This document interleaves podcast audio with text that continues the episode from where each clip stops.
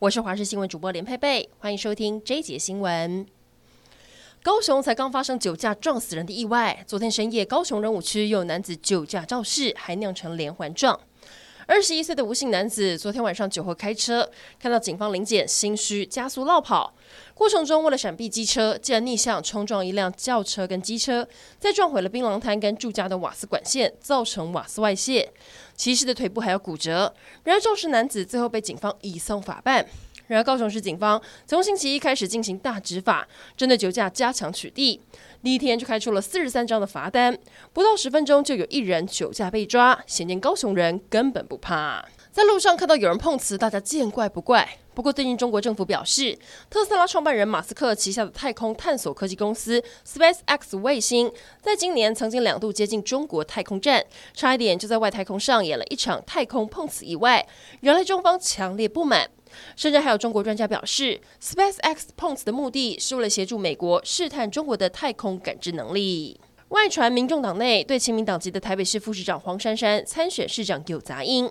亲民党表示两党没有出现裂痕。如果黄珊珊有意参选，会争取其他政党支持，与民众党联合共推是一个选项，但都还需要经过讨论。不过，亲民党主席宋楚瑜对北市敬老金争议先开轰。他在脸书 po 文，敬老金排不排富的问题，市议会跟市府闹得很僵，批评如果北市府硬要照自己的性子走，是台湾民主可能会死的重大危机。全台第一座布袋戏戏偶圆环，二十八号晚上进行试灯，预计一月一号就会正式启用。而这是云林虎尾最大尊的布袋戏戏偶素环真会出现的路口圆环，也是镇公所取得霹雳布袋戏国际公司授权，与雕塑家杨柏林合作，打造六公尺高的戏偶圆环，搭配灯光展现不同美感。也要来关心中国的疫情，中国这一天新冠疫情复燃，陕西延安宝塔区多地被划为中风险地区，下令民众原则上非必要不可离家，所有非必需性的店家也一律暂停营业。进出人员都要戴口罩，而且要携带四十八小时内的核酸检测阴性报告。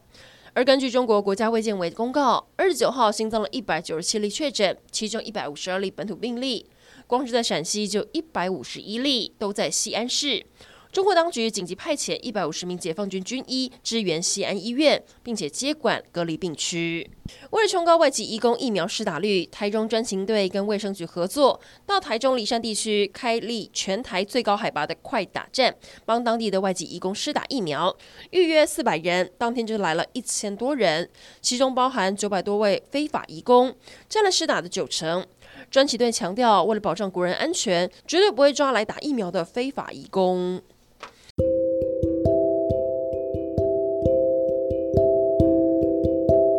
以上整点新闻，感谢您的收听，我们再会。